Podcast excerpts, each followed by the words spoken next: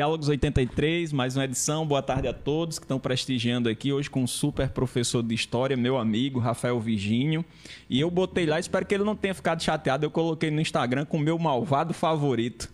Mas, Rafael, a história, boa tarde, viu? Boa.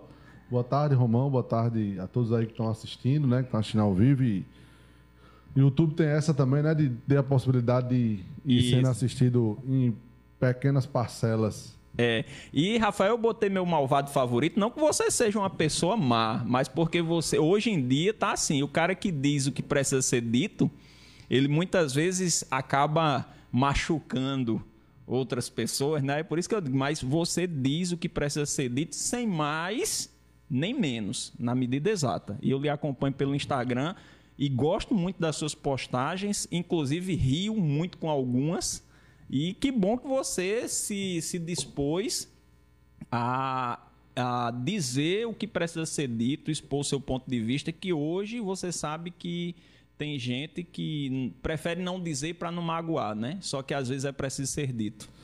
É, Romão, assim, eu, eu, eu parto do seguinte pressuposto, né? Que a, a, a internet, de forma geral, as redes de forma geral, ela, ela deu uma possibilidade, ela democratizou o acesso né, à fala, democratizou o conhecimento. Só que você passou a ter muita gente sem conhecimento tentando passar conhecimento, né? tentando é, é, vender conhecimento. Então, é, a minha ideia, a minha lógica é exatamente essa, né? Que pessoas que tenham uma, um caminho para esse conhecimento, um caminho para o, o acesso às fontes, a, ao que seja, é, possa, na verdade, é, é, ter acesso a um conhecimento científico, né, baseado em, em literaturas, em, em, referências, e muitas vezes falar disso não é bom. Né? Muitas vezes falar disso não é, não é salutar para uma, uma parcela das pessoas, da sociedade. Mas é isso aí, é saber enfrentar, é saber lidar com isso, é saber lidar com, principalmente com a crítica, né? Com a rejeição. No ano de 2018. Só Rafael, você... deixa eu só te interromper um pouquinho. Não está transmitindo aqui não, pelo Facebook, pelo YouTube, viu? Acho que não está transmitindo não. Só um minuto, Rafael. Tá. Deixa eu só verificar se pelo, pelo Facebook está. Às vezes é o próprio Facebook que dá umas travadas, né? Tá nos dois? No YouTube. Só um minuto, Rafael. Tá ok? Pronto, beleza. É, pois é, Rafael, pode continuar. Desculpa interromper, que eu tinha que verificar se estava transmitindo pelo, pelo YouTube também. Não, tudo bem. Aí, é, então o que acontece? Então, é, no ano de 2018, né, que foi ali naquele processo eleitoral, é, de fato eu tive uma exposição um pouco maior, até por ser um ano eleitoral, os anos aflorados, aquela polarização uhum. toda, aquela. Enfim. E aí, um, uma determinada postagem minha sobre a época se falava muito sobre escola sem partido, né? Sim. Que era um dos projetos que estaria para ser colocado em prática no Brasil. E aí eu, numa postagem, eu peguei e coloquei, meio que dizendo, ó, escola sem partido, se está achando que na minha sala vai funcionar, não vai não. Mas foi num tom de brincadeira, um tom jocoso. E aí, rapaz, é, ao, uma pessoa pegou, printou a, a, a tela da, da minha postagem, colocou na, nas redes, em outros, outros Instagrams. E aí, rapaz, eu amanheci com o meu Instagram com xingamentos, ameaças, tanto no, nos comentários e no direct. E aí é que as pessoas têm coragem mesmo, né? Porque no comentário fica aberto. Aí eu acordei assim, disse: caramba, tô mexendo com esse tanto de gente assim, uma, uma coisa tão trivial, é né? tão trivial você dizer que ninguém vai censurar minha aula. Mas tudo bem. Então cabia a mim ter duas posições aí. Ficar com medo, recuar ou levar isso para uma brincadeira, né? E aí eu era um era, um, era um, um final de ano onde a gente já tinha passado o Enem, eu estava mais folgado. Rapaz, eu me deitei no sofá da minha casa e comecei a responder comentário por comentário. Foi mesmo. Eu não cara. respondi todos, porque tinha mais de. é, eu não respondi todos, porque você tinha, tinha mais de mil comentários. Aí alguns eu ainda consegui é, rebater e tal. Mas é isso aí. É, e eu- eu- a, o meu, a minha ideia era estar mais presente. A minha ideia era me expor mais nesse aspecto, né? A última vez que eu fiz um comentário nesse, nesse, ne- nessa linha foi na, na invasão ao, ao, ao, ao Congresso Nacional Americano, ao Capitólio, né? Sim. Agora, em janeiro, agora, com, com o presidente Trump. né? É, também gerou muita repercussão, muita gente me procurando tal. Mas, enfim, então eu acho que rede social está aí para o desconhecimento e para o conhecimento. Eu me proponho a passar conhecimento. E é bom porque você vai peneirando o seu público também. Né? Você, de certa forma, você vai dizendo às pessoas qual é a linha dali, o que é que você vai fazer, como é que você pensa, e vai ficando ali próximo a você, como seguidor, quem de fato quer um pouco de- desse conhecimento, um pouco dessa brincadeira, um pouco desse tom. E tá dando certo. E a tendência é, que eu estou te falando, é, é, é- é se- é conseguir se expor mais, ter mais tempo para construir, porque, assim, falar de algo sem base, sem, sem nenhuma referência é fácil. Mas construir um discurso em cima de referências dá trabalho. Você tem que ir atrás do autor, você tem que ir atrás da autora, você tem que citar quem é, quem não é. Então não é algo fácil. Por exemplo, quando aquele deputado Daniel Silveira foi preso, né, naquela ameaça ao Supremo, queria fechar, enfim, quando ele foi preso ali, eu ia fazer um vídeo ali. Na verdade, ainda estou para fazer. Que era assim, eu queria saber, porque, entenda bem, no Brasil se naturaliza muita coisa, Romão. Isso. Por exemplo, nos Estados Unidos, só aconteceu duas vezes na história americana uma invasão ao Capitólio. Uma no século XIX e uma agora, no século XXI. Então, isso na sociedade americana é um choque. né? a democracia americana, vocês ficam abaladas com isso. Imagine que todas as redes de comunicação dos Estados Unidos eh, pararam de transmitir discurso do presidente Trump. Independente se Foi você é mesmo, mais conservador, ou se uma TV é mais conservadora, se não é. Então imagine aí. Ele falando, foram lá e cortaram a, a, a fala dele. O Twitter eh, expulsa ele das suas redes sociais, né? Ele foi expulso de todas as plataformas de interação com o público. Eu não sabia disso, Rafael. Ele foi expulso do Spotify, pô. ele, foi- ele foi colocado para fora do Spotify, pô. que teoricamente não, não tem nenhum alcance do ponto de vista político, né? Então imagine que todas as redes sociais elas eh, barraram ele, exatamente por quê? Porque o discurso dele não tem prova, não tem consistência, ele estava alimentando um golpismo contra a democracia americana. E no Brasil, esse tipo de discurso não choca. Não choca tanto que o deputado foi preso e uma parcela da sociedade vai dizer que é ilegal. Eu não vou entrar no, do ponto de vista jurídico, que aí eu não tenho conhecimento. Mas do ponto de vista político, isso devia ser um choque. Pô. Um deputado eleito pelo voto dizer que quer fechar o Supremo Tribunal Federal, que quer fechar o Congresso Nacional. Mas aí por quê? Eu ainda estou preparando isso. Eu vou, vou, vou, vou, prepa- vou lançar esse vídeo E ainda. preparar uma coisa com consistência demora. Demora, exatamente. Então entenda. Sabe quantas vezes o Congresso Nacional Brasileiro foi fechado? 18 vezes. Caramba. Olhe bem, que o Congresso Nacional Brasileiro não existe em 1500 não, viu? é de 1822, porque é de quando o Brasil fica independente.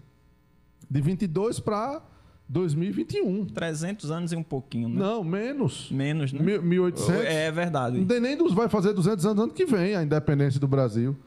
É, ou seja, em menos de, de 200 anos de história de independência de três poderes, né, de, de- de poderes, na verdade, porque o primeiro, a primeira fase brasileira tinha quatro, é, o cara fechou 18 vezes, cara. Só Dom Pedro II fechou 11. Só Dom Pedro II fechou 11 vezes o Congresso Nacional Brasileiro. Então, quando você vai é, lidar com essas, quando você vai lidar com essas é, informações, aí você entende por que que na nossa sociedade há uma certa normatização, há um certo querer em fechar um parlamento. Por isso, a normatização banalizou-se. Né? Um presidente autoritário, quando ele vê que há possibilidade, o que é que ele faz? Persegue a justiça, persegue o parlamento. E o mais curioso disso é que o, você pega, por exemplo, eu, eu, e aí eu estou com propriedade para falar porque eu pesquisei muito, né? É, nos Estados Unidos, como é que foi feito o caminho? Trump ele tentou, mas aí o que é que acontece? Há uma reação dos outros poderes contra a tentativa de golpe. A justiça não permitiu e o próprio Capitólio não permite. Deputados, senadores, o setor, o poder judiciário, a imprensa não permite isso. No Brasil, todas as vezes que o, ou todas as vezes, não, a maioria das vezes que o parlamento foi fechado, é, é por quê? Porque ele não fechou um acordo com o Congresso, com o Executivo. E olha bem, ele foi fechado 18 vezes e era para ter sido mais. Não foi mais, porque das outras vezes que ia ser, há um acordão. Né? Então, por exemplo, quando a gente fala ditadura civil-militar, esse civil vem do quê? Da aliança com o Congresso Nacional. Então, é... E o nome hoje é ditadura civil-militar, Rafael? É, é um nome, é, é, vamos dizer assim, mais atual para se expressar de fato o que ocorreu, né? Porque você tem uma aliança ali do parlamento com os, o exército, com os militares. Ou seja, o setor civil da sociedade, o Ranieri Mazzilli, por aí vai, outros setores a mais, e os setores militares que acabam dando um golpe. Então, você tem, de fato, uma ditadura civil-militar. Um, desejo civil de retirar o presidente e o desejo militar de tomar o poder, né? Entendi. Ô, Rafael, nessas suas arguições via redes sociais, gostou do nome arguições? Bom uma coisa bem... né? é, a família, quando você recebe essas, essas ameaças e tudo, não fica, não fica com medo de Rafael, pare, pegue leve, vá mais devagar, não vá por aí. Assim, é, Romão, eu fico, no, a priori, medo da família, assim, não né? Talvez agora com um filho de um ano e meio passe a ficar.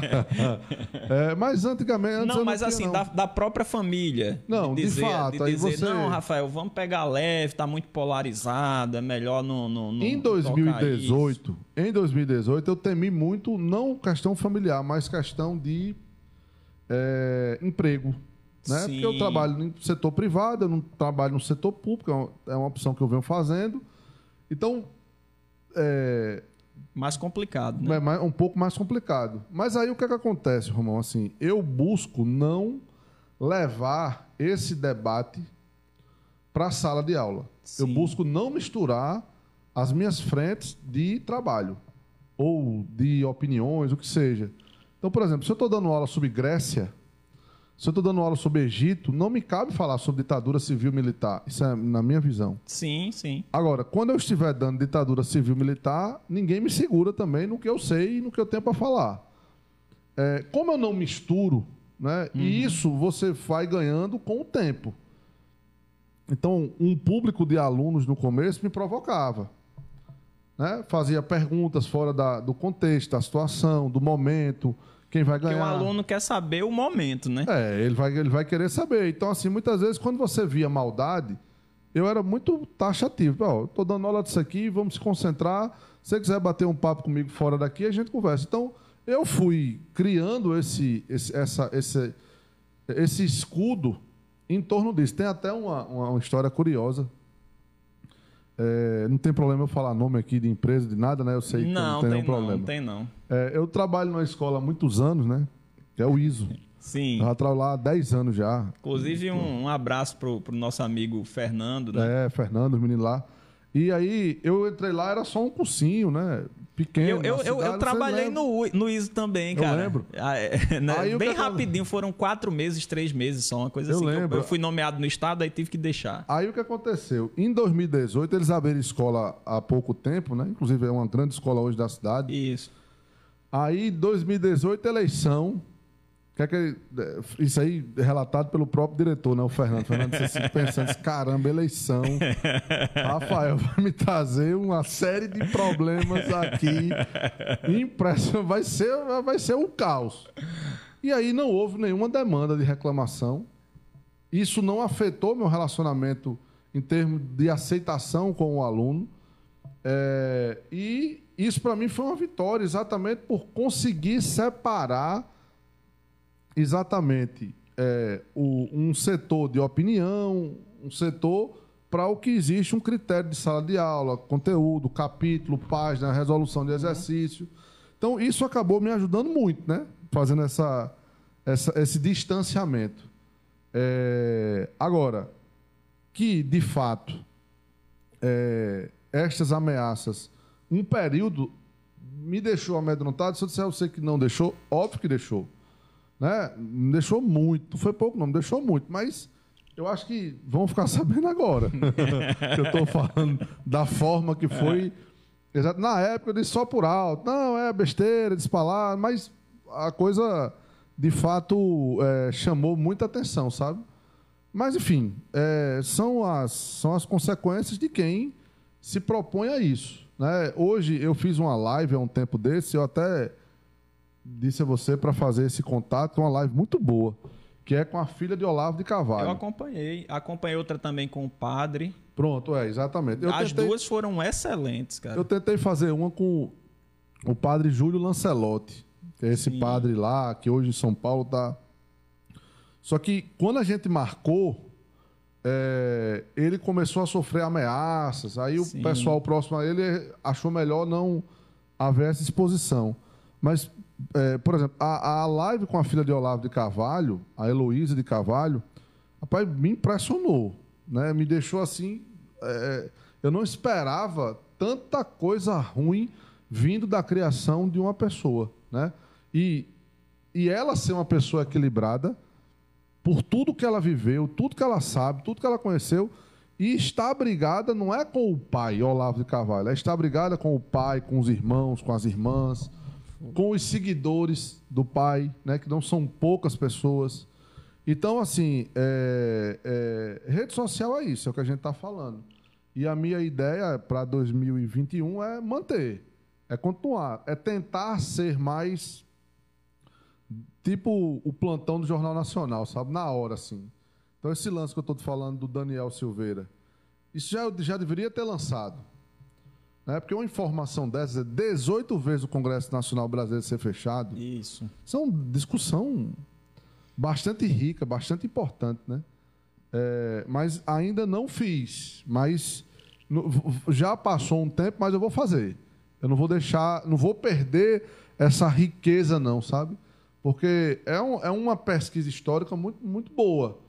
Você demonstrar à sociedade o porquê dessa banalização, né?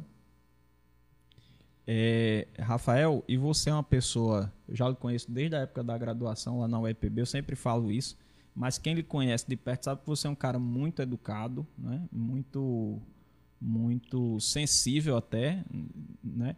E eu fico imaginando, sabe o que? É, o pessoal fica lhe atacando desse jeito é, você deve, deve sofrer bastante também, né? Com, com o fato dessa polarização, assim, das, da agressividade que essas pessoas têm, porque eu vejo suas postagens, suas postagens são sempre muito bem fundamentadas, com base nos livros e tal, mas do lado de lá, do outro lado, é, eles, eles rechaçam, dizem até que as fontes, eles, eles criticam pesquisadores como a Lilian Schwanks, é, é, é, o Leandro, pessoas que dedicaram a vida toda a estudar história, a ver a relação da história com os fatos que estão acontecendo hoje, eles não acreditam, inclusive questionam até se houve ditadura militar no Brasil.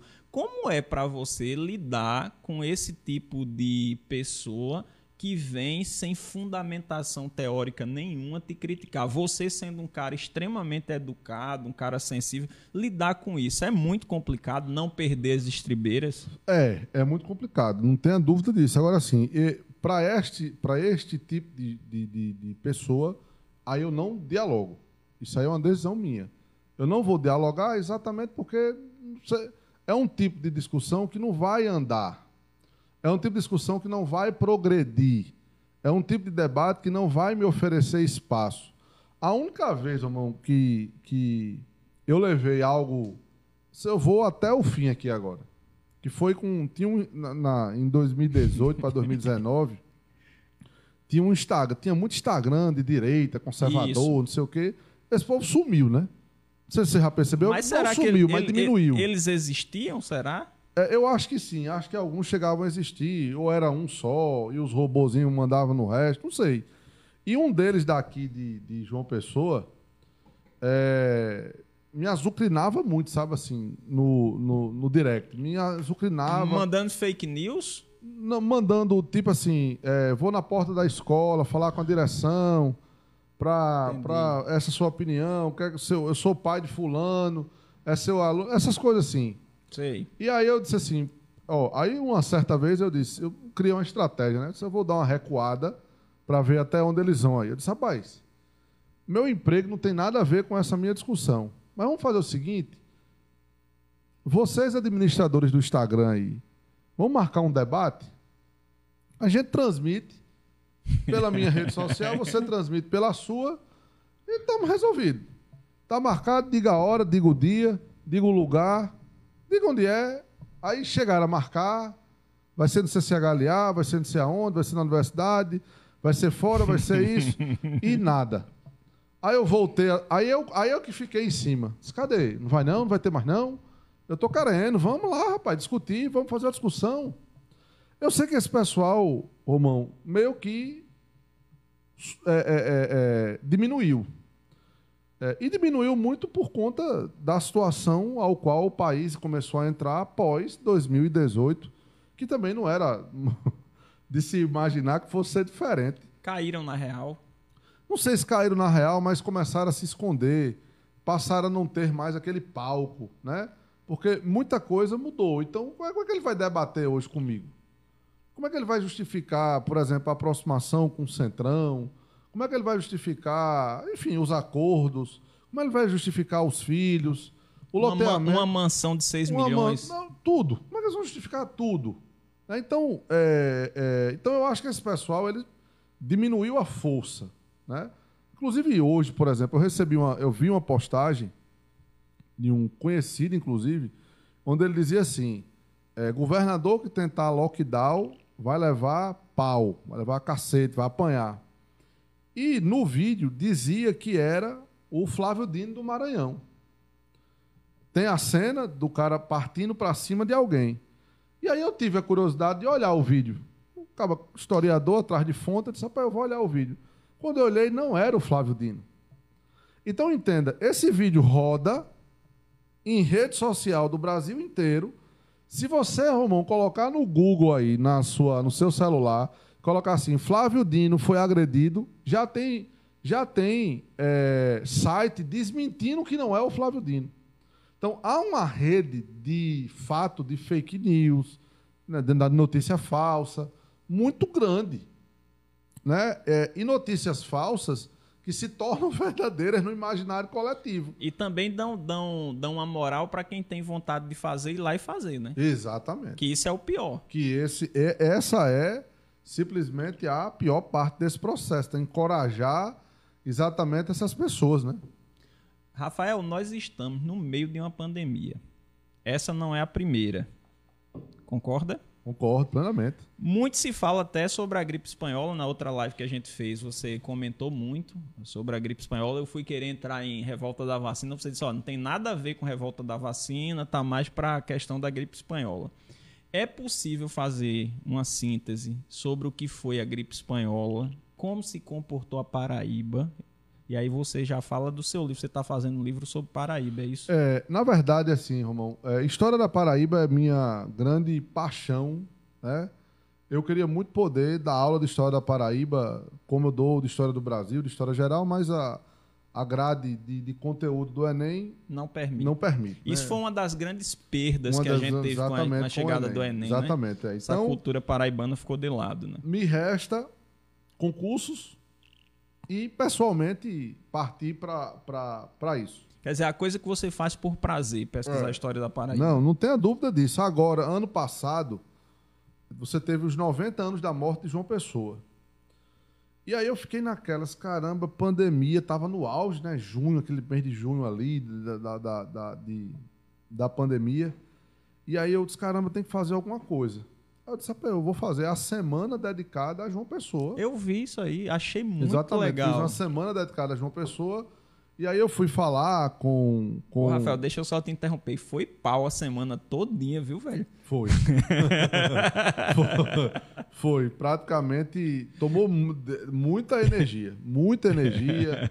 Fui fa- fiz gravação, fiz live com Fuba, Mas foi muito bom. com cara. Caetano, eu falando de curiosidades da história da Paraíba.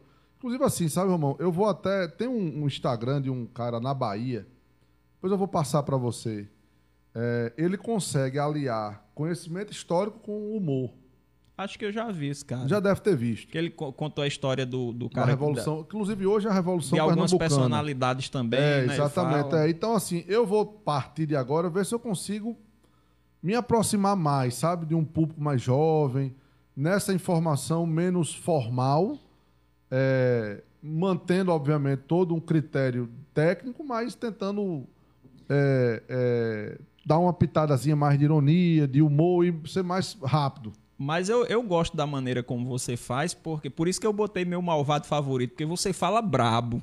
Você, É. Ah, pá, isso aí não foi. Daí eu gosto desse jeito, sabe? Eu, É, eu não, acho talvez bacana até também. mantenha essa ideia do, do, do, do- do mau humor, assim, vamos falar, aliado com um pouco mais, né? Então, enfim. Então, o que acontece? É, então, eu fiz a semana de João Pessoa, dedicada a isso. Rapaz, aí o que acontece? Fiz essa semana dedicada a João Pessoa, como eu lhe falei, com recursos próprios, não tem ligação. E a vantagem de rede social é isso, né? Você não precisa hoje estar com, comprando horário de TV, Uhum. propaganda, você mesmo faz. Pai, foi um sucesso, irmão. Sabe quantas pessoas assistiram aquilo ali? 11 mil pessoas. Foi mesmo, cara. Muita 11 gente. mil pessoas é muita É gente assistindo. muita gente, cara. E a quantidade de retorno, eu ganhei livro, pô. Cheguei a ganhar livro, irmão. De, de gente dizendo assim: Rafael, meu pai escreveu um livro sobre isso, tal, não sei o quê. Você quer? Quero, me dê, traga pra cá. Fui lá, peguei e tal. Pessoas lá de Princesa Isabel me mandando mensagem. É, então, assim, é, isso é meu hobby. Vamos, assim, usar uma expressão mais fácil da compreensão.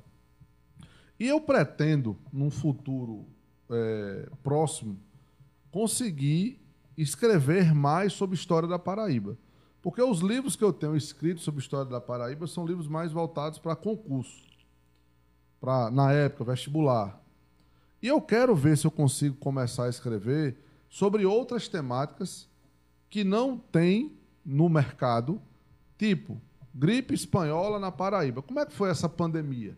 Me vê bem, tem algo escrito, mas acadêmico. Né? Eu quero algo assim, livro didático, para o governo do estado adotar. Aproximar o público do, do que aconteceu. Exato. Por exemplo, li- é, é, é, é, livro didático para o governo do estado adotar. Um livro didático para uma escola adotar. E dizer assim, ó, gripe espanhola na Paraíba. Nazismo, que já já a gente vai discutir esse- essa, essa temática. O próprio João Pessoa também. É, apesar de que João Pessoa tem muita coisa, eu estou sendo até injusto com quem já escreve sobre isso, mas essas outras temáticas, elas não, elas não estão postas na mesa. Porque, por exemplo, não me cabe é, uma pandemia que a gente está vivendo, que é essa da, da- da- do coronavírus, nós já termos passado por uma outra, que é a da gripe espanhola, que a gente fez até aquela live lá, é, e você não ter nenhum livro, eu vou, vou repetir, para não ser injusto. Academicamente, você tem livros, você tem teses, você tem, enfim, uma infinidade de documentação. Mas às vezes não chega aqui, né, na sociedade, né? Não chega, e outra coisa, não chega no adolescente. né? E é essa, e é para esse público que eu quero chegar. Eu não quero chegar no público da universidade, eu não quero, não é esse pessoal que me interessa. Porque eles têm conhecimento já, técnico, acadêmico, tem as fontes. Eu quero que a história da Paraíba chegue em um outro público. É, chegue na sua filha, chegue no meu filho, chegue no adolescente, chegue no cara mais jovem, independente de existir o concurso público ou não, de ter o vestibular ou não. Ou seja, é, então eu comecei a escrever o livro. O livro já tem. o- a minha ideia, o livro é ter quatro capítulos, eu já tenho dois. Tô com dois capítulos escritos, né? Eu, esse semestre aí eu devo estar terminando esses outros dois, esses outros mais dois eh, capítulos, e aí eu fecho. E aí a minha ideia é bater de porta em porta mesmo, como um dia eu fiz para dar aula. É chegar lá e dizer, ó, oh, eu sou escritor, escrevi esse livro aqui no Estado, é, abrir essas licitações, essas, esses editais, né, que chamamos editais, nas prefeituras, e levar isso à sociedade. Porque, veja bem... Rafael, vamos fazer um negócio? Vamos, Quando vamos. você for lançar o livro, vem lançar o livro aqui, a gente faz um coquetel, em vez de fazer no estúdio, a gente consegue um lugar aí, estação, esta, é, usina cultural, a gente fala com o um menino lá, acho que é André o nome dele. Vamos, vamos, vamos fazer, vamos, a gente faz um bate-papo lá, leva mais um ou dois historiadores. Não, é, vamos, sim. Se, der, se, o, se daqui para lá tiver podendo, né, tiver é. espaço, a gente faz isso aí, sem nenhum problema. Pronto, tá fechado. Tá, tá, tá fechado. combinado, não, sem nenhum problema. E aí, assim, a minha ideia é essa. Então, por exemplo, essa negligência governamental que nós estamos vendo hoje, que, que é mais do, do Poder Executivo Federal do que dos municípios e dos governos estaduais, né? É, mas essa negligência sempre aconteceu, sempre ocorreu. O governador da Paraíba à época era Camilo de Holanda.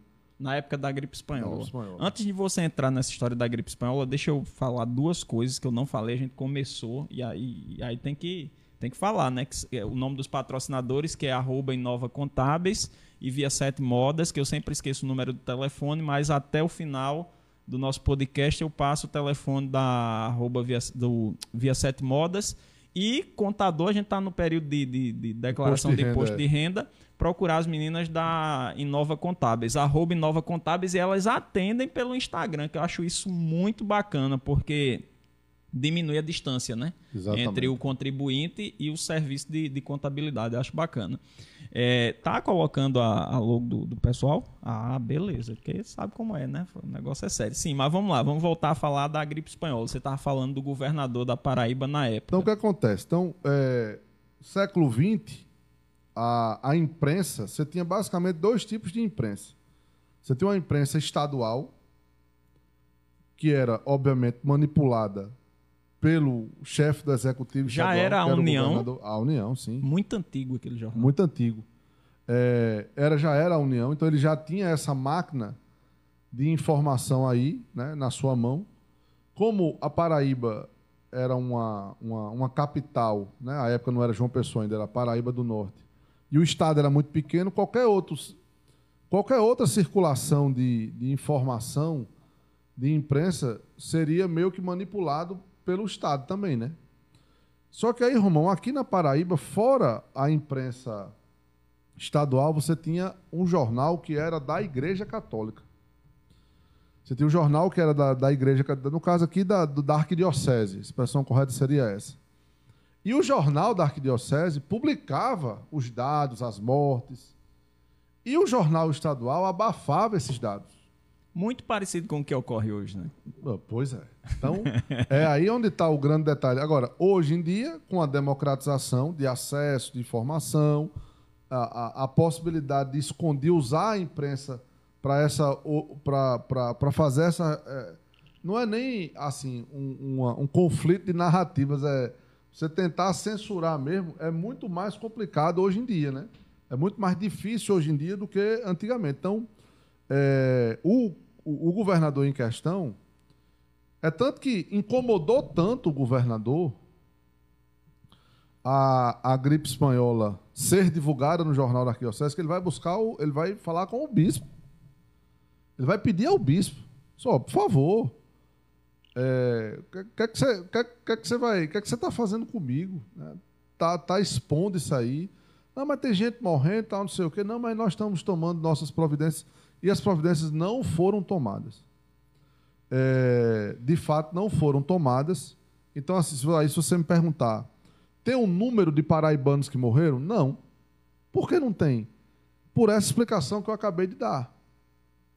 Os dados não foram coletados para não Exatamente. evidenciar que o governador não estava tomando as devidas providências. Exatamente. Então, havia todo esse, esse é, essa forma de esconder o que de fato estava acontecendo.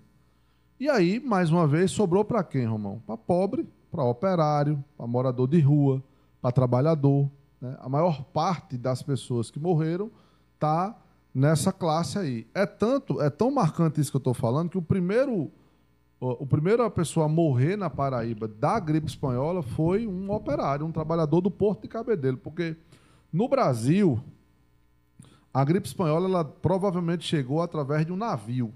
Ô, ô, Rafael, deixa eu só te interromper. Como os dados não eram registrados, é uma curiosidade, como é que, que hoje se sabe que o primeiro a morrer foi um operário do Porto de Cabedelo? Como é que se sabe quantas pessoas aproximadamente morreram? É porque, assim, é, existe uma censura por parte da imprensa, né? por parte da imprensa que era ligada ao governo do Estado.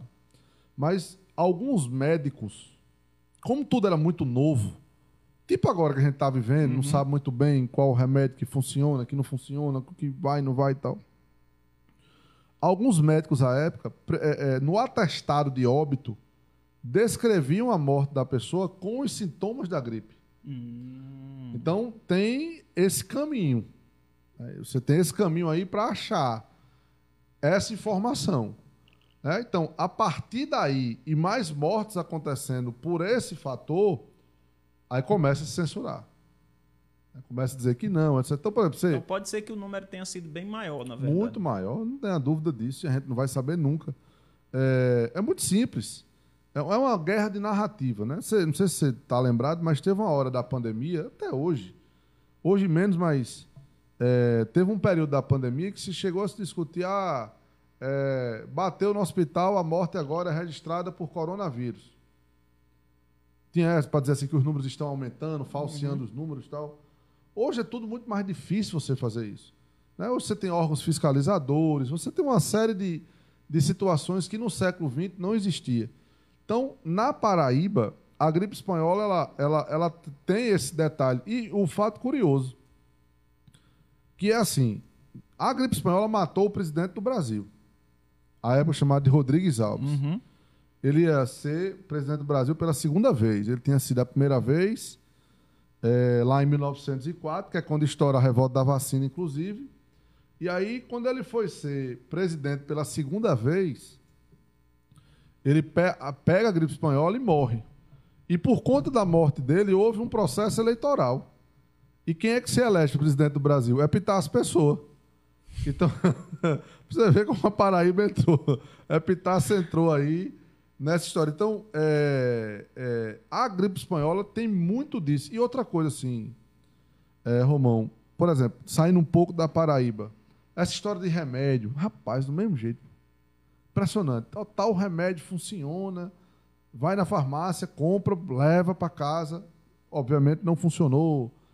É, a história mais curiosa, lendo sobre isso, né, a história da caipirinha, porque a caipirinha surge na gripe espanhola. e é, cara. É, sério ela surge na gripe espanhola. Porque se achava que era um medicamento bom para a gripe espanhola. E acabou não sendo, e obviamente que não era, e é, se tornou aí, num, depois, né, uma bebida marcante, identificada como brasileiro. Mas pra você ver que fato curioso, né? Demais, cara. Não sabia disso, pois não, é. É. Rafael, a Paraíba é realmente, você falou da história que Epitácio Pessoa entrou para ser presidente e tal. A, Paraíba realmente é importante para a história do Brasil ou é mais uma coisa que a gente que é paraibano considera isso? Na verdade, assim, Romão, tem as duas coisas, né? Tem o, o amor, o sentimento de paraibanidade, né? O sentimento de, de, de pertencimento e tem a sua, de fato, a sua importância. Eu enxergo a Paraíba com extremamente importante em vários períodos da nossa história. Na colonização, no processo de colonização, João Pessoa foi a, no caso a época, não João Pessoa, outro nome, né, mas enfim, João Pessoa foi a primeira, o primeiro lugar a ser fundado como cidade. Não como vila, para depois conseguir administrativamente chegar ao estado de cidade. Na colônia. Aí se você quer continuar na discussão ainda cronológica da colônia, você ainda tem a participação da Paraíba na questão da presença holandesa, né? a invasão holandesa, que é mais famosa em Pernambuco, mas a Paraíba, este... a Holanda invade a Paraíba, né? vai invadir a Paraíba. Aqui você teve, na presença holandesa, uma epidemia é, violentíssima. Eu assisti Anjo, né? Epidemia, pandemia, os conceitos. Uma epidemia é, Inclusive, matou... ele já mandou recado aqui para você. Eu vou ler no final. Ah, Ângelo é, foi meu professor. Gosto mais dele. Pô. Ângelo foi teu professor, foi cara? Foi meu professor, cara. Pois é, rapaz. Ângelo foi professor de metade. Acho que de João Pessoa é. inteira e mais um pedaço do pessoal do, do, do que vem do interior para cá encontrar Ângelo é. É, é, é, espetacular. E eu fui professor dele. Ah, para o concurso, né? Da, da, da, prefeitura, né? Então, e, que... e aí eu digo, sabe, Ângelo? Que deu aula para todo mundo? Eu, eu fui. aí o que, que acontece? É... Então você tem a Revolução Pernambucana. Hoje, inclusive, faz aniversário da Revolução Pernambucana. Que massa. Em Recife, por exemplo, é feriado. É, a Paraíba esteve lá também, junto com Pernambuco, lutando pela independência do Nordeste. Então, quando você pega na, na, na, na periodização histórica, a Paraíba está ali em vários momentos. Né? E aí eu imputo uma importância muito grande é, da história da Paraíba relacionada à, à história do Brasil. É, enfim, é, é, assim que eu é a leitura que eu faço.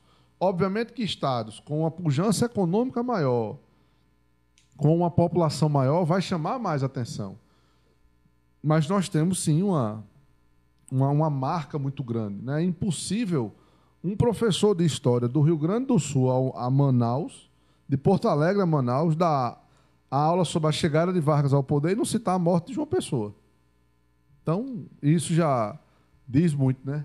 E assim, então aquela história de que a Paraíba é o quintal de Pernambuco, não sei que, não tem muito fundamento. Ou tem? Na verdade, os fundamentos, é, essa história da gente ser quintal de Pernambuco tem um fundamento histórico que é na hora que a gente é anexada a Pernambuco. Ah, bom. Porque durante a história há um processo de anexação. Pernambuco passa a, a, passa a gerir a capitania da Paraíba. Né? Passa a ser a gestora disso aqui. Então, de fato, historicamente há essa, essa, esse, esse discurso. Mas isso é um pouco, pouquíssimo tempo. Né? Foi pouco tempo que isso aconteceu. Foi durante a colônia, ali, durante a administração do Marquês de Pombal.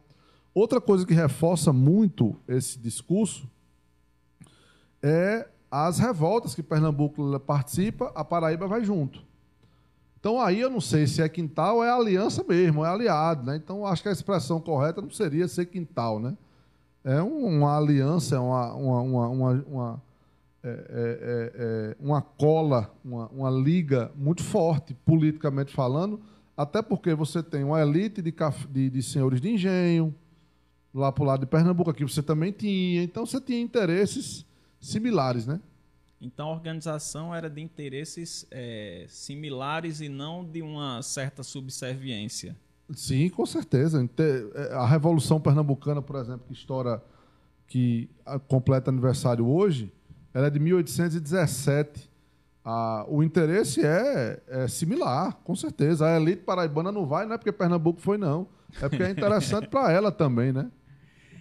A gente está falando de Paraíba, eu vou estreitar mais um pouquinho, vou pegar um caminho ali de 57 quilômetros, chegar na minha cidade de Rio Tinto Rio Tinto é importante para a história da Paraíba ou é bairrismo nosso também lá em Rio Tinto? E aí o pessoal de Rio Tinto está acompanhando aí, que sempre acompanha o nosso podcast yeah. aqui. É, dá uma audiência gigantesca lá. Eu cheguei na cidade, o pessoal, pô, tá muito legal, tô acompanhando e contando, que é bom quando o cara diz que acompanha e conta um pedaço do que aconteceu, como você fez agora com o Ângelo, né? É. Mas assim, Rio Tinto, hein, no meio Rapaz, de, dessa história da Paraíba. A tia da minha esposa não mora em Rio Tinto? É mesmo, é, cara. Rapaz, às vezes eu tenho a impressão que todo mundo tem alguém que mora lá. Rio né? Tinto, é. E, e eu, eu, frequentemente encontro gente de Rio Tinto em todo lugar que eu vou no Brasil. Eu não sei fora porque eu nunca fui, né? Mas em todo lugar do Brasil eu encontro alguém de Rio Tinto. Eu sempre digo a Vânia, Vânia é pernambucana, ele tá vendo, Vânia? Rio Tinto vai dominar o mundo. Inclusive, deixa eu até mandar um abraço para ela, né? Diana, um abraço para você. É uma pessoa muito culta, lê muito.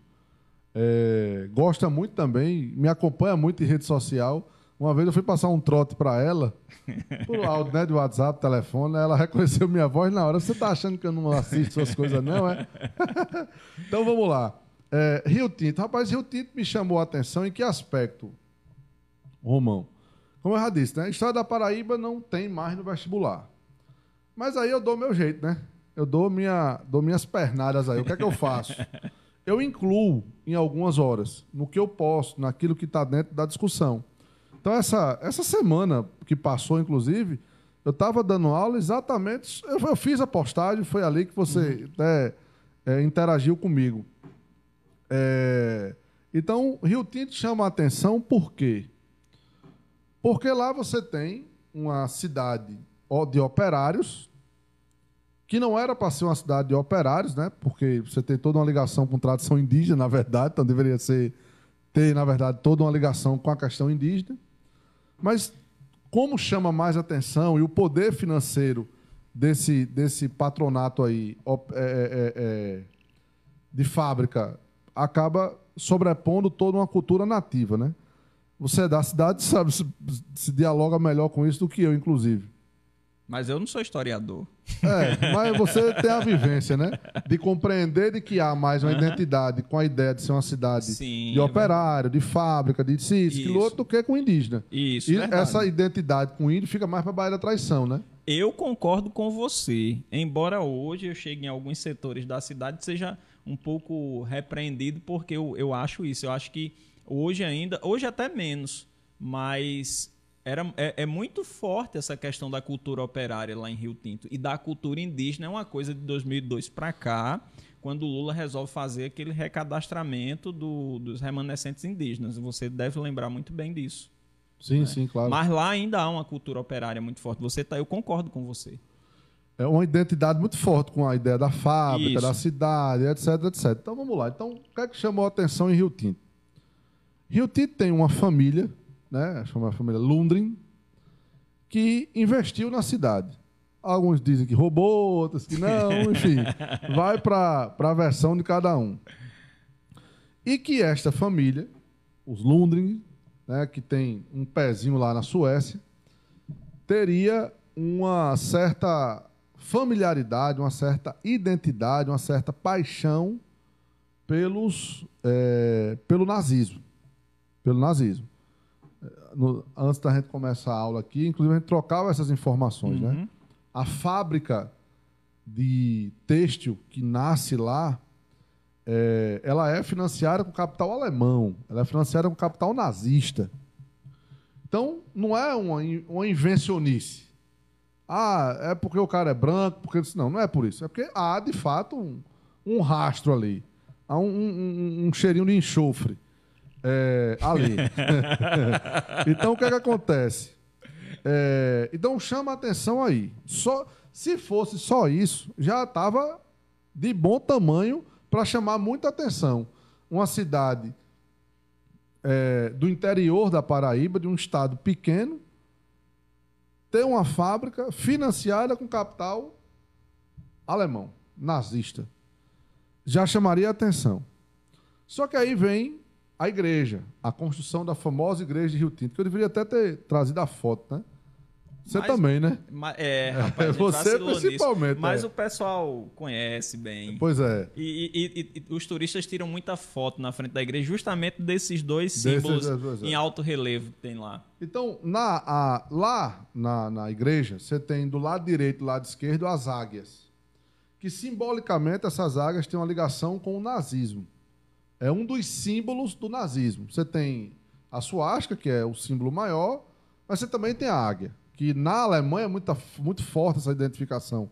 Para a gente fora da Alemanha é muito a suástica. Lá também é, mas a águia também é muito forte. E tem a harpa também, né? Que é um símbolo já secundário, mas que o nazismo é, também. A harpa, ela já vai entrar muito numa opção assim, como se fosse uma questão pessoal de Hitler. Uhum.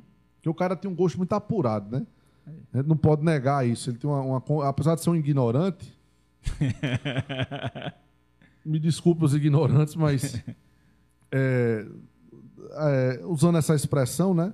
Apesar de ser um, um, um alguém que não teve uma, uma, instrução, né? Eu li um livro no ano passado, um não, dois livros muito interessantes sobre o nazismo. É, e o livro começa exatamente falando disso, da formação dele. Então ele não era um cara de grandes estudos. Mas ele tinha um gosto apurado. Obra de arte, música e por aí vai. Então a harpa seria mais um indício dessa dessa dessa paquera, dessa desse enfim, dessa romantização aí com o nazismo. Bem, não bastando a harpa e as águias, E a, a, a dependência econômica. E a dependência exatamente do financiamento, que esse para mim é o maior de, é, o maior de todos, né? É, você tem um outro fator que é. Eu já li livros, e aí eu vou pedir desculpa de não ter. Eu devia ter anotado os autores, os nomes. Mas aí, se depois se alguém quiser, fala com o Romão ou fala comigo nas minhas redes sociais que eu passo. Você tem livros de, de, de, de historiadores, jornalistas já, que chega a dizer que nas escolas em Rio Tinto, nesta época, né, na época do auge da fábrica e tal, você tinha saudação nazista nas escolas. É, feita nas escolas, Heil Hitler e por aí vai. Então, você tem toda uma ligação. Então, veja, gente, é, a quantidade de informação que eu trago aqui, eu estou falando do nazismo. Né? Um genocídio, um fato histórico, com ligações aqui, na Paraíba. Com ligações aqui, em Rio Tinto. Então, só isso já dá um belo de um livro, já dá um belo de uma, de uma história a ser debatida. Romão, você precisa ver, porque qual é a minha estratégia quando eu estou dando aula? Eu boto a foto da igreja. Eu começo a falar o que é uma fonte histórica, como é que você tal, aí eu boto a foto da igreja. Ó, oh, galera, por exemplo, essa igreja aqui. Porque a igreja de Rio Tinto, ela parece ser uma igreja que está na Europa, né? pela arquitetura Exatamente. dela. Inclusive, vou lhe dizer uma coisa para você conferir depois: um filme de Alfred Hitchcock, Um Corpo que Cai. Que a menina chega a ficar arrepiada. Esse filme me tirou muitas noites de sono. Sabe por quê? Porque a igreja que a menina se atira no corpo que cai é exatamente igual à igreja de Rio Tinto. Meu amigo, você precisa ver. Talvez você já tenha assistido não, esse não filme de, não. Vou, de procurar. Você olha a igreja é igualzinha. Apesar e é que um eu gosto filme, de Hitchcock. E é um filme europeu, né? É. Aqui então, endossa isso que você está Então, ela tem uma arquitetura é, europeia, né? Ela, ela sai daquele padrão. Ela não é aquele padrão do século XVI, nem XVII, nem do século XX. Então, ela, ela tem aquele padrão europeu. Então, quando eu coloco só a foto que eu começo a dizer, ó, oh, pessoal, essa águia aqui. Aí os meninos, é do nazismo, professor. é, é, tem vinculação com o nazismo. Isso é na Alemanha, senão é em Rio Tinto, rapaz, a cara dele. Como quem disse assim, Rio Tinto, aqui, vizinho, é, é aqui. Então, é, esse é um ponto. Agora, o que é que eu acho? Rio Tinto explora muito pouco. Sim, acho também. Explora muito pouco. Eu, antes da pandemia estourar, eu queria levar meus alunos lá. E se eu dissesse assim, pessoal, a gente vai lá para ficar uma horinha e ir embora, e, e, e eles iam com a gente. Porque criou-se uma, uma, uma curiosidade de compreender como é que uma águia nazista vai parar numa, numa, numa, parede de uma igreja numa cidade do interior da Paraíba. Então eu acho que Rio Tinto explora economicamente muito pouco. Ela dá um retorno é, é, ela não sabe, e isso eu estou criticando aqui a cidade, mas isso não é Rio Tinto, não, isso é o Brasil inteiro como um todo, né? Ézio falou a mesma coisa de João Pessoa quando veio aqui. Não, pois é. é então, Rio Tinto explora muito pouco. Isso é, rapaz, isso é uma, uma, uma, uma fonte financeira para a cidade. Você fechar a parceria com as escolas, levar os alunos para conhecer o casarão, né? Eu fiquei sabendo que o casarão virou agora um, uma tipo uma casa de festa, né? É, parece que sim, parece que é uma recepção. Vira uma casa de festa e tal. Um dos casarões, porque é, são três, né? São parece três, que é. Um, é, um é uma casa de festa, o outro é alguma coisa, algum órgão da prefeitura, não sei se continua. E tem um, cas um casarão que me parece que realmente está aberto à visitação, que é o da Vila Regina. Que esse tem, é, de, dos três, é o que tem mais tendências europeias, assim, aquele estilo, o, o estilo... Como é, rapaz? O estilo que até os emos retomaram agora. Gótico. Gótico. Sim. A igreja é gótica, gótica, também. É uma mistura, é uma né? Mistura, Mas é, mais, é, mais, muito, é, é. Mais, mais, gótica, né? Por então, isso está no filme de Hitchcock é. também. Então, eu acho que, veja, você tem uma cidade que tem toda uma ligação com isso, com, a, com a, uma fase, com, a discussão operária, com a discussão é, mundial, linkando com a discussão mundial do nazismo, e a cidade não explora é, o poder público, o poder municipal não explora. Às vezes, Romão, eu acho que isso é muito proposital. Porque a partir do momento que você torna uma cidade mais cosmopolita, mais dialogando com outros lugares, é, o poder do apadrinhamento vai, Diminui. vai diminuindo. Então, possa ser que é, político não é besta, né? Ele compreenda isso, né? É. Ô, ô, Rafael, voltando aí para a questão do nosso estado, eu gostei dessa explanação que você fez sobre Rio Tinto, viu? Muito interessante. E fico feliz de saber que a minha cidade tem esse potencial todo, ainda inexplorado, mas que ainda tem esse potencial. Né? Houve conscientemente um levante comunista na Paraíba, representado pelo, pelo. Depois você disse se tem alguma coisa a ver ou se não tem. Se eu botei tudo num pacote e não era bem assim. Eu quero saber se houve um, um, um, realmente um levante comunista na Paraíba e se esse levante foi representado pelas ligas camponesas e pelo movimento operário. Rapaz, assim, Romão, é... antes das ligas camponesas, em 35, ali com Getúlio Vargas governando o Brasil, você teve um levante comunista no Brasil, organizado por Prestes, e que na Paraíba iria estourar também. Mas o governador prendeu é, os, os líderes do movimento operário antes que estourasse esse é, antes que estourasse esse, esse movimento, né? Então, 35 já é um registro. Ah, só para a gente fechar essa discussão sobre o nazismo, que é uma outra foto que eu deveria ter apresentado aqui, rapaz, me, me, me, me arrependi agora, que é. Você sabe que no piso do Palácio da Redenção teve um governador que mandou colocar o, a suástica nazista, né? É, eu ouvi essa história, eu não sei se foi. Acho que foi você que disse nessa semana de Paraíba, não foi? Foi, eu acho que foi. foi eu devo ter tocado nisso. Então, em 1991, esse piso foi tirado. Foi Maris que mandou tirar. Não era para ter tirado. É, eu também parto desse pressuposto. Eu não sou a favor da derrubada desses monumentos, apesar do símbolo que ele passe. Mas tem que ficar ali. Tem um registro Tem um registro, ponto. Derrubou estátua de gente, não sei o quê, escravista e tal. Eu não, eu não vejo assim. Tem que ficar ali e ser desconstruído. Tá ali, o símbolo tá ali, deixa, mas vamos desconstruir o símbolo. Vamos desconstruir o personagem. Vamos falar sobre, né? Exatamente, fazer a desconstrução da história dele.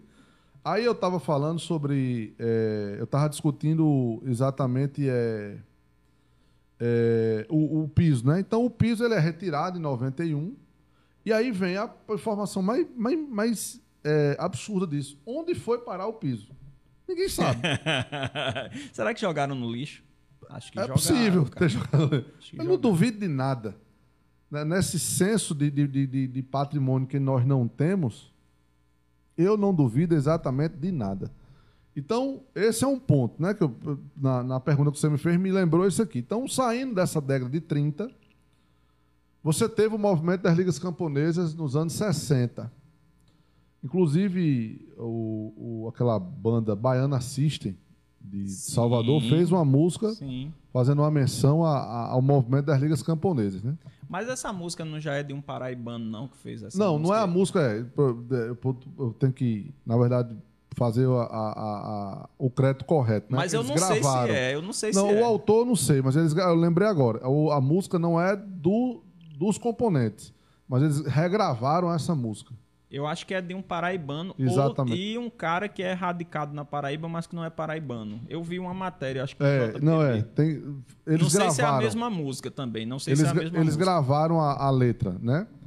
É, então, Mas eu também não sei, Rafael, se, essa, se a gente está falando da mesma da música. mesma, né? É. Então, o, o, o movimento das ligas camponesas, na década de 60, ele não tinha a pretensão de ser um levante comunista, de acabar com a propriedade privada naquela ideia comunista clássica, né? A ideia deles era fazer o quê? Reforma agrária em cima de terra improdutiva, que é o que se faz até os dias de hoje, ou que pelo menos deveria estar se fazendo, né? Você pega a terra improdutiva e faz a reforma agrária. O problema da Liga Camponesa, Romão, é que deu certo. Né? Nas pequenas e poucas experiências que aconteceram, é, Sapé, Mari, e aí na nossa formação lá em Guarabira, a gente conviveu muito. Isso. Né? Com pessoas da cidade de Sapé, com parentes ligados à Liga, e por aí vai. É, então, deu certo. Mostrou que poderia dar certo esse movimento das ligas camponesas. Deu tão certo que incomodou aos usineiros e os usineiros mandam matar as lideranças. E a ditadura civil-militar de 64 liquida de vez esse projeto de reforma agrária ali. Mas a Liga Camponesa deu tão certo, Romão, que, que eu até já, várias vezes, já citei isso. O presidente dos Estados Unidos marcou viagem para vir aqui, a Sapé. Foi mesmo. E não era qualquer presidente, não, era o John Kennedy. Foi é o que mesmo. morreu não, em carro aberto. Não que sabia eu nunca disso. comentei isso, não? Não. Pois é, ele estava com viagem marcada para Sapé, pô. Não é que ele vinha para a capital, não, ele ia para Sapé. Ele ia para cá porque tinha que vir, né? É, mas ele ia conhecer o movimento das ligas camponesas. Você tem ideia da dimensão que isso tomou? O tamanho que as ligas camponesas acabaram tomando. É, então, esse é um fator. E eu estou citando John Kennedy porque é uma estrela é, independente da forma como ele morre, mas ele já era uma estrela. Mas ele é uma estrela em todos os sentidos, não só também por ser Na presi- vida por- pessoal é, também, por né? ter sido presidente dos É. Estados Unidos, não. É é uma estrela. É, exatamente. É uma Mas- estrela, namorou estrelas, Estrela, né? exatamente. é. É, então, fora ele, presidentes do Brasil, não, ex Juscelino veio a Paraíba, a Sapé. Ele foi a Sapé quando já tinha deixado de ser presidente, para conhecer o movimento das ligas camponesas. Então, assim, o movimento ganha dimensões mundiais. E a prova disso é um presidente dos Estados Unidos, em plena Guerra Fria, se deslocar para uma, uma cidade é, sem grande relevância para as relações econômicas com os Estados Unidos, né?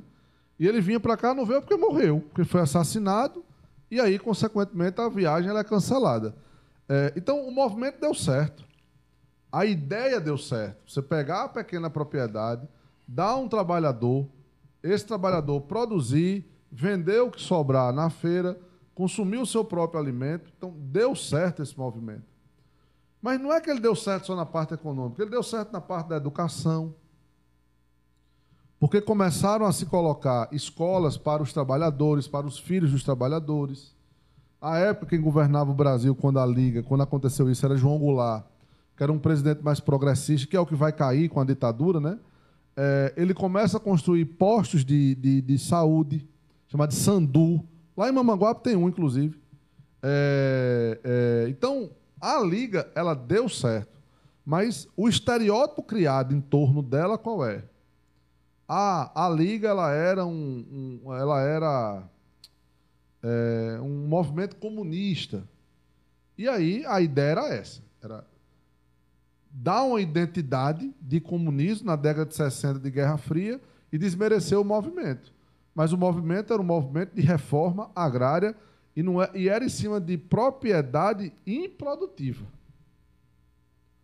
Então tinha o porquê dela não crescer. Não cresceu por quê? Porque o usineiro começou a perder a mão de obra para pequena propriedade, para reforma agrária, né? Cara, preferia estar trabalhando na terra dele do Exato. que estar enriquecendo. Não, e as condições de trabalho, Romão, né, nessa época, imagina aí, na década de 60. ah, não existia legislação do trabalhador do campo. Vargas cria a legislação trabalhista, mas para trabalhador urbano. Você tem denúncias de trabalhador que colocava usineiro na justiça sendo jogado dentro de caldeira. Pô. Então não era assim. Você botou a- uma empresa na justiça, os dois se encontram formalmente na justiça de trabalho, cada um para sua casa, o, o- o empregado paga ou não paga. E... Não. Ah, você me processou? Caldeira nele. Caramba. Coisa era, era, era Essa negociação já entre, que agora é, é o que está aí na CLT, que é entre patrão e funcionário, ela já não dá muito certo, né? Porque há uma, uma hierarquia nessa relação, né? exatamente estava a lei né? sem legislação. É, imagine. Ô, Rafael, qual foi o contexto da morte de João Pessoa? Eu lembro que a gente fez um aulão que deu gente pra caramba, 2009 por ali, você com a camisa do Flamengo, inclusive muito bem vestido, né? E, e quem pensa, aí você já começou dizendo, quem pensa que a morte de João Pessoa foi um crime passional, aí dali, vrá. É porque, assim, Romão, é, é tô- assim, essa é a ideia de estar, de gostar da história da Paraíba. Assim, você tem personagens na morte de João Pessoa. O próprio, né, João Pessoa, o João Dantas, a Anaíde Beriz. Inclusive se descobriu, acredito que postumamente, uma grande escritora, né? Pois é, uma poetisa, feminista, de defensora do voto feminino quando nem podia votar. É, ou seja, Então, você tem personagens. Existe uma história oficial em cima desses personagens. João Pessoa tornou-se um herói. Anaíde é marginalizada, ganhou a fama de ser amante de João Pessoa. Isso. Sem nunca ter sido. Nunca foi, Rafael? Nunca foi. Nunca foi. Ela era namorada de João Dantas. João Dantas não era casado. Namorada. E, para ser mais sincero, o grande amor da vida de Anaíde não foi João Dantas. É, é, então, quando, então, a minha ideia é essa. Apesar de ser um concurso, que a, a discussão ela é bastante pragmática, objetiva, né? Uhum. Mas é poder trazer esse, esse, esse essa discussão. É, e nessa semana que eu fiz lá de João Pessoa, da, da história de João Pessoa, da Paraíba e tal, Anaíde teve um capítulo à parte. Anaíde Berizia teve um capítulo à parte. Ela teve uma história, um dia, só para discutir a sua pessoa, porque ela merece. Ela é merecedora.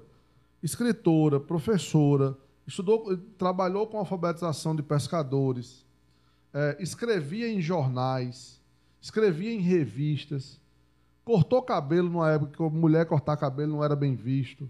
Então, assim, ela era uma mulher de fato de vanguarda e que pagou o, o, a história que se propaga sobre ela, ela paga por esse vanguardismo. Ela paga exatamente por isso. Né, Romão? Agora sim. Então, a ideia é, é essa. O contexto é esse. Uma pessoa ele é assassinado não por um crime de amor. Né? Porque o que é que se pensa no, no imaginário? No, no, imaginário coletivo, qual é? João Dantas namorava Anaíde Beris, Anaíde Beris trai João Dantas com João Pessoa e por isso João Dantas vai matar João Pessoa. Aí se configura o tal do crime passional, né? E isso é mentiroso, a começar pelo fato de Anaíde não ter tido um caso, uma relação, nada com João Pessoa. Então já quebra o primeiro discurso aí.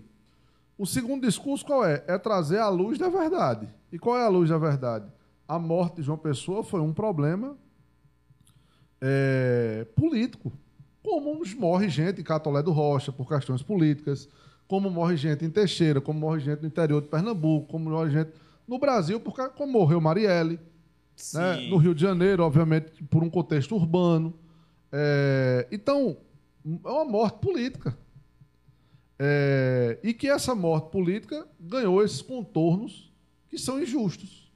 Mas que foram disseminados em livros didáticos de história. Mas não tenha dúvida disso. Mas não tem muito, não foi pouco não, muito. E, inclusive assim. Então não é só um imaginário popular. Não, não é só um imaginário. Né? O imaginário ele é alimentado exatamente por um discurso de livro, por um discurso de, de, de pessoas da época. É, só para você ter ideia, o quanto de injustiça que existe nessa história de João Pessoa, Romão. É, eu queria lembrar o nome dele agora. Vou, vou, vou me fugiu. Teve um, um, um, personagem que eu descobri, conheci esse personagem ano passado, inclusive, lendo a biografia dele.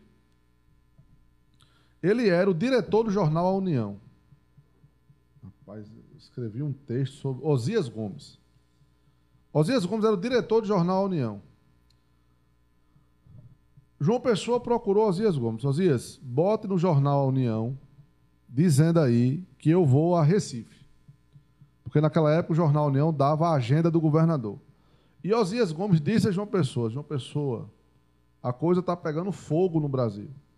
Seus inimigos moram em Pernambuco. Se você disser que vai a Recife, você está avisando a seus inimigos que você vai estar tá ali dando bobeira. E João Pessoa disse: não, pode botar. Eu pode botar no jornal dizendo que eu vou. E Osias dizendo, não bota, eu vou. Osias botou. João Pessoa é assassinado.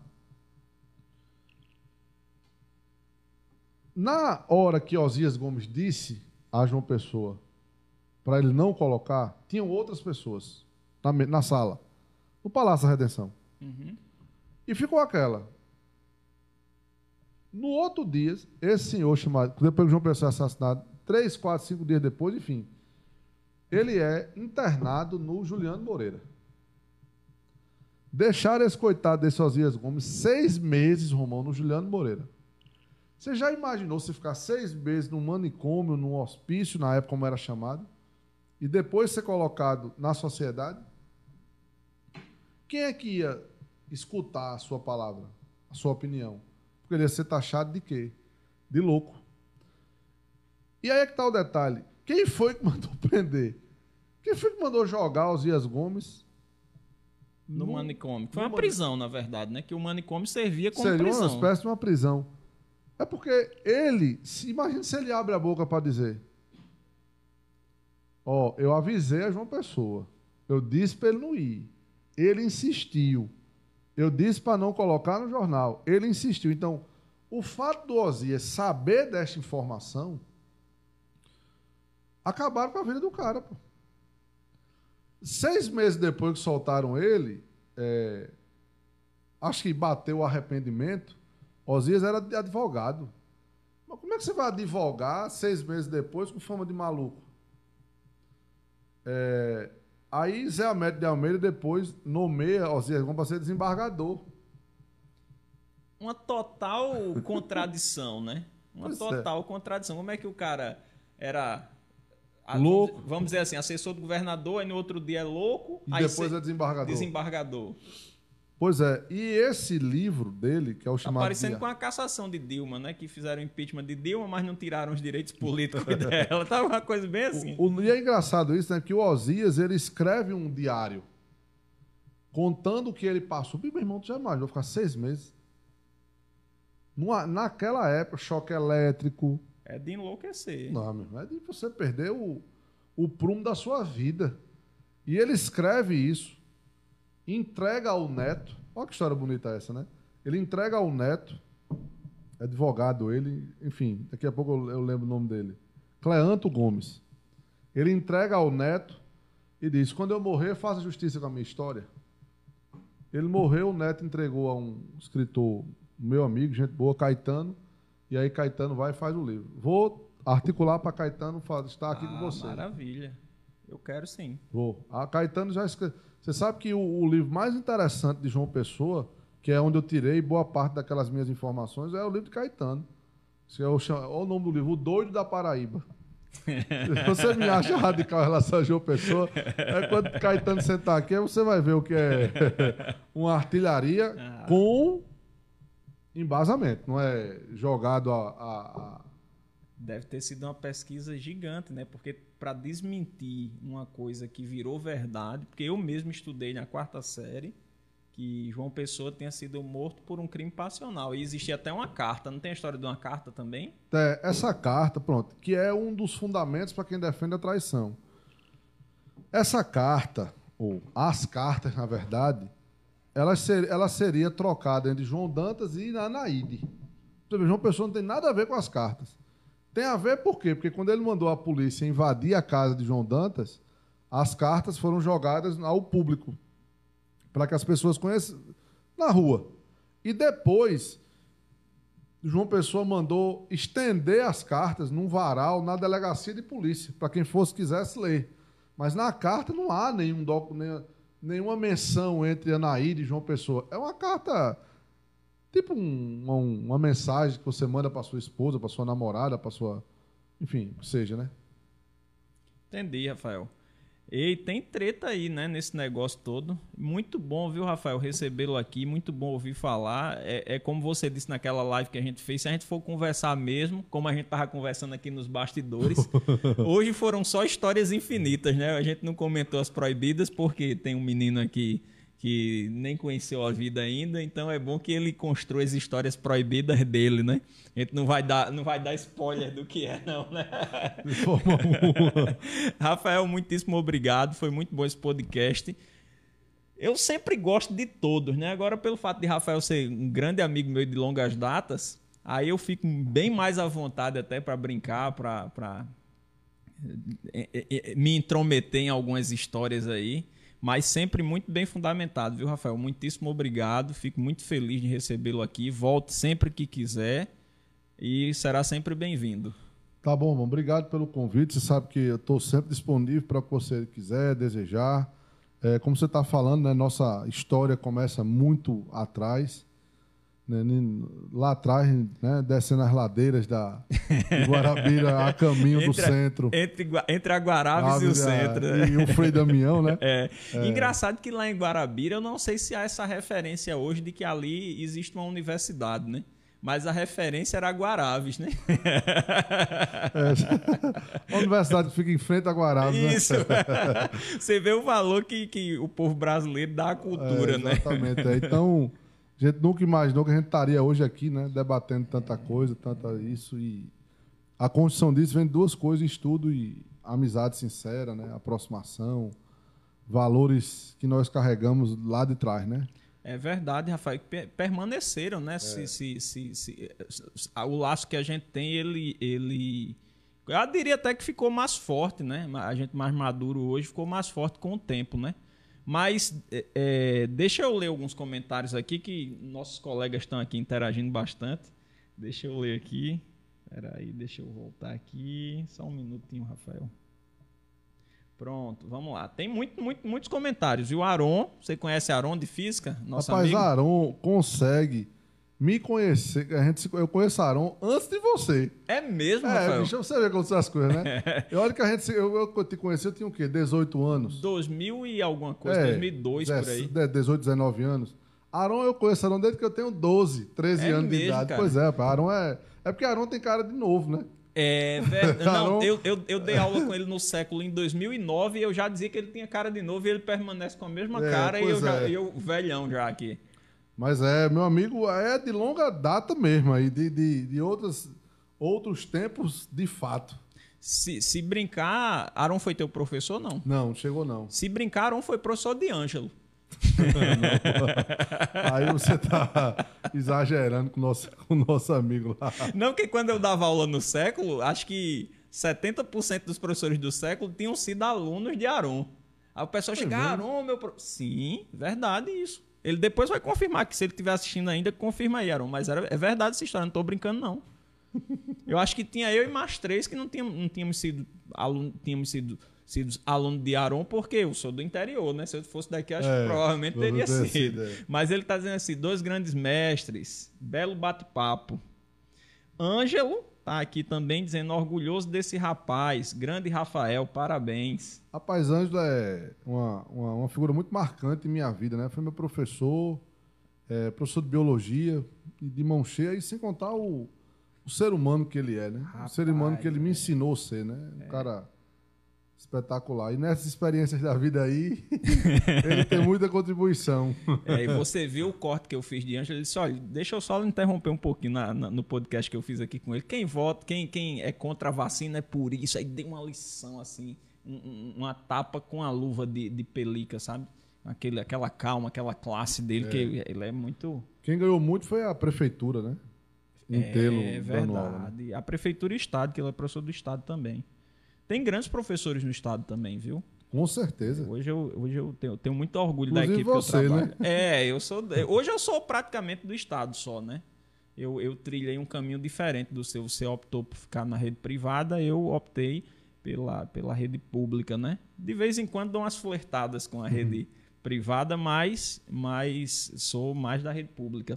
Juseneide Soares disse aqui, ó, tive o privilégio de ser aluna desses grandes mestres falando de mim e de você, né? Olha que um orgulho. Obrigado, aí, né? Obrigado pela. É, Ricardo Júnior disse grande Rafael. A gente tá lendo só os comentários do, do Face, daqui a pouco a gente lê do YouTube. E Aron disse que aula, muito top. Eu também achei, viu, Aron? Obrigado, meu irmão. Obrigado aí e Aaron já respondeu aqui a história do, do, do que ele foi professor de, de 70% dos professores do século. Ele riu e disse: Aí você me quebra. Sabe que é verdade, né? Vamos passar para os comentários do YouTube agora. E aqui tá pegando fogo aqui o YouTube, viu? Viu, Lincoln? O YouTube com grande movimentação hoje, viu? É...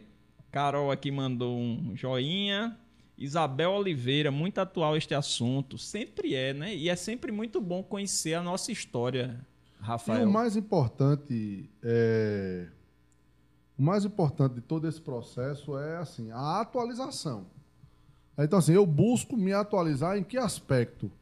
É, Anaíde Beris, a figura dela, essa, essa discussão feminista atual, que está muito em voga. trazê-la para a luz do debate. Essa discussão sobre Rio Tinto. Né? E tem outras discussões que eu estou preparando para os outros anos. A, a, a, história da gripe espanhola né? é uma outra discussão importante. Então, você consegue. O que eu quero quebrar é que as pessoas acham que a história é uma ciência do passado. Eu não estudo o passado, eu estudo o homem dentro da cronologia. E o homem é dinâmico. Né? A essência da pesquisa da história é o homem.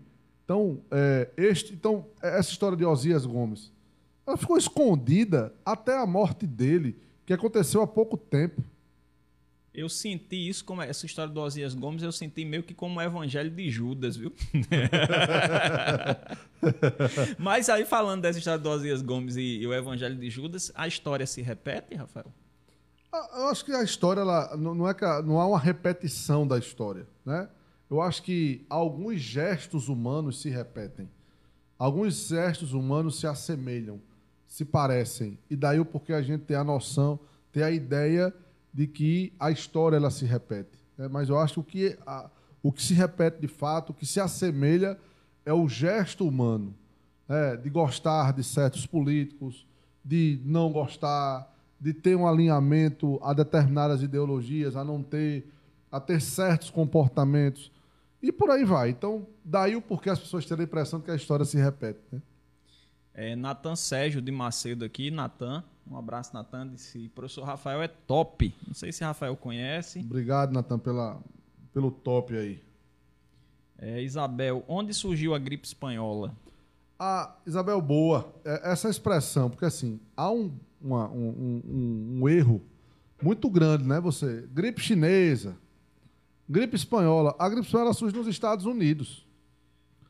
E ela é o nome espanhola porque a Espanha foi o único país da Europa à época que não censurou as informações da gripe. Ela expôs a sua população. Só está acontecendo uma doença, os dados são esses, a preocupação é essa, se isolem. Fiquem dentro de casa, não saia não. E os outros países censuraram a informação. Então ela vai ganhar o nome de espanhola, mas ela nasce nos Estados Unidos, ela surge nos Estados Unidos. E eu vi a Lilian Schwanks dizendo em entrevista que na, na Espanha o nome era gripe francesa, né? Gripe francesa, exatamente. a Lilian Schwartz, ela tem um. Ela lançou um livro agora, que inclusive é a maior referência para. Eu, eu, para o meu livro, eu estou usando duas grandes referências, a Lilia e um com um amigo meu, é, um colega meu de, de faculdade da UEPB, que ele fez o doutorado dele, exatamente em questões sanitárias na Paraíba. Depois eu vou até articular para você ah, trazê-lo aqui, que é... Você tá só dizendo gente boa, depois eu vou lhe cobrar, viu? Não, é, rapaz, é, o livro dele é fantástico, é a tese de doutorado dele. Então eu estou utilizando a tese de doutorado dele e o livro da Lília para trabalhar mais as questões de Brasil, né? Estou tornando essa linguagem mais acadêmica num, um linguajar mais didático. João Azevedo, vê se você adota esse livro aí, viu? Pelo, Isso, manda o recado. Aí. É possível que ele adote Não, mesmo, a viu? ideia é essa. A minha, a minha pretensão é essa. A minha ideia é conseguir fazer esse livro chegar neste público, nesta, neste nicho, né? Rapaz, e, e essas, essa história mesmo que você contou da Naide Beiris é muito interessante. Essa do Osias Gomes também tem só coisa interessante aí, viu, Rafael? Pena, Romão, assim, que financeiramente não dá para viver disso, né? Queria Cara, muito viver disso. Por exemplo, essa semana eu tentei entrar em. Essa semana não, há um seria mês. melhor que a gente bebesse, seria mais barato, né? Porque esse, esse, esses vícios da gente custam dinheiro é, e tempo, muito tempo, tempo é. né? O... Eu sempre digo lá em casa, seria melhor que eu tomasse cerveja, sairia mais barato. O, é, eu tentei entrar em contato, em contato com o Laurentino Gomes. É, quem mais vende livro hoje é ele, né? No Brasil. É, ele é jornalista, escreve muito sobre história. E ele lançou aqueles livros de escravidão agora, excelente livro de passagem, gente. E eu tentei entrar em contato com ele para fazer uma live com ele, né? Que eu já tinha entrado em contato ano passado, eu marquei e não deu certo. Aí eu mandei a mensagem agora e a resposta dele, professor, eu estou isolado, escrevendo o livro, só vivendo, rapaz, me deu uma inveja. Rapaz, eu imagino, mas é uma Imagina você. É, mas, mas é uma missão, viu? Não, é uma missão, é lógico que é. Vamos lá, vamos ver se eu consigo chegar lá. Mas consegue, Rafael. Você conseguiu coisas mais difíceis, que era da, que é tá há tanto tempo dando aula em escola em, em rede privada, é muito difícil. É, é verdade. É, é um público. Você não precisa dizer não, eu vou dizer. É um público bastante melindroso, viu? É, é um público muito melindroso. Vamos encerrar esse assunto por aqui, mas é isso. Aí, Rafa, eu vou errar o nome, mas acho que é Leutier. É, mi, é, é, é minha esposa. Ah, é? É, é Leutier mesmo? Acertei o Leutier? Ela é. de Cruz das Arvas, mas é, o sobrenome é. É, francês, eu é, acho. É, é, a tia dela que mora em Rio Tinto. Pronto, um abraço. Será que foi ela que foi minha aluna? A, a, a Rafa, que foi minha aluna? Não sei. Mas depois ela. Mas também, olha, Rafa, se eu errei faz muito tempo. Eu teve uma, uma, uma, namorada sua que foi minha aluna, mas isso em 2009, por ali. Faz. Não, então não foi ela, não. Foi muito tempo. Enfim, ela disse ótima entrevista. É, Isabel disse: Gosto do modo como explica o professor Rafael, o leque de conhecimento e como permeia na história, mostrando de A a Z as ligações da mesma as várias relações que você fez aqui com vários fatos, né? É, é, uma, é uma tentativa que eu faço, né? De tornar a narrativa histórica algo mais leve, né? Algo mais, mais próximo da, da do debate, né? Mais próximo do que, de quem vive, né? Do linguajar de quem vive, né? Luísa Maria disse parabéns, professor Rafael, pelo, pela belíssima entrevista. Dulciana Andrade, parabéns. Isabel Palminhas, Dulciana Palminhas. Rafa disse: Gael tá mandando um beijo. É, meu filho, ele deve estar tá, tá com danado aí. É. Eu, eu, eu, Rafael, confesso que de vez em quando eu encontro com você. Aliás, sempre que eu te encontro, eu aprendo alguma lição. Uma das últimas vezes que eu lhe encontrei pessoalmente foi no shopping e você me parou, a gente trocou uma conversa ali de pouco tempo, acho que foram só 60 minutos. não, foi pouca pouco coisa. Tempo. Pouca coisa. Foi, foi pouco tempo mesmo. Você disse, tá vendo, Romão? E eu não esqueci disso. Você acha que já esqueceu? Ele disse, as pessoas que estão, que trafegam aqui dentro pensam que o mundo é isso aqui. Pensam yeah. que o mundo é isso. Não, eu tava... É... E eu nunca esqueci isso, cara. É, eu acho que, assim, para muita gente não, né? Mas eu acho que a, essa pandemia está mostrando o quanto que a gente não precisa de muito, né? É. Renato Russo, na música Índios, já, fala, já falava isso, né? Luciana disse saudade de suas aulas, Romão. grande abraço, foi minha aluna. É, fui não, Romão. Ela já respondeu aqui. Foi uma outra outra companheira sua de outra história, de outra vida. A gente tem várias vidas em uma, né, Rafael? Se você pegar assim é, a nossa vida lá da UEPB, a é, nossa vida é. de aula intensa nos cursinhos e a nossa vida hoje são três vidas diferentes. Né? A gente tá falando só rapidamente assim, né? Se eu é. pegar a minha infância é outra vida, a gente tem várias vidas, né, cara? Pois é, irmão, é fechar os olhos e, e, e ver que tudo isso que a gente passou, né? Toda a história que nós montamos, né? É. Uma ligação familiar, né? Porque você conhece, foi aluno da minha mãe. Isso, né? exatamente. Enfim, Tem trabalhei todo... com sua esposa. Foi, foi, né, Rafael? É, ele trabalhou nos aulões, na, na É engraçado cursos, você tá? dizer isso, né? Que você trabalhou com ela, né? Porque ela que tomava conta de tudo é. mesmo. Espero que tenha dado certo. Deu, deu certo. Não deu mais porque ela parou, né? É, ela parou, ela tá em outra vibe. Agora, ela, o negócio dela agora é terapia. Ela é professora de yoga, é massoterapeuta, tá em outra vibe agora. E eu tenho outra vibe, que é ficar em casa e avalie você. Eu passei por várias agonias na minha vida e com essa pandemia eu tô perdendo sono, cara. Tu acredita nisso? E, e, se eu disser isso lá no bairro? Se você for no bairro que eu fui criado. Lá em Rio Tinto. Lá em Rio Tinto, e que era uma vila operária e, e, você disser, e eu disser lá que estou perdendo o sono por causa de uma pandemia, os caras vão me crucificar lá, porque é uma vida difícil que a gente teve. E agora, tendo uma, uma vida confortável pandemia. dessa, por causa de uma pandemia, eu tá perdendo o sono, imagina. Diana, adoro essa valorização da história da Paraíba, em particular Rio Tinto. Ah, é? Deve ser a tia de. de é mesmo. Diana, é, é, é lá de Rio Tinto aí. Manda um abraço lá pra. Abraço, Diana. Nesses dias estou por aí, viu, em Rio Tinto. Gente boa, leitora, viu? Gosta Rio muito. Rio Tinto tem os leitores. Tem uns leitores. Tem Dona Wanda também, que é a mãe de Roberta, que é uma leitora assim assídua. Tem um pessoal que gosta de ler por lá. Rafael, muitíssimo obrigado. Até as próximas. Lembrando que o programa ocorreu com apoio cultural do, da Arroba Inova Contábeis e da Via 7 Modas. Forte abraço a todos, obrigado a todos que assistiram, obrigado Rafael, obrigado Lincoln e até o próximo. Valeu. Valeu, tchau, um abraço.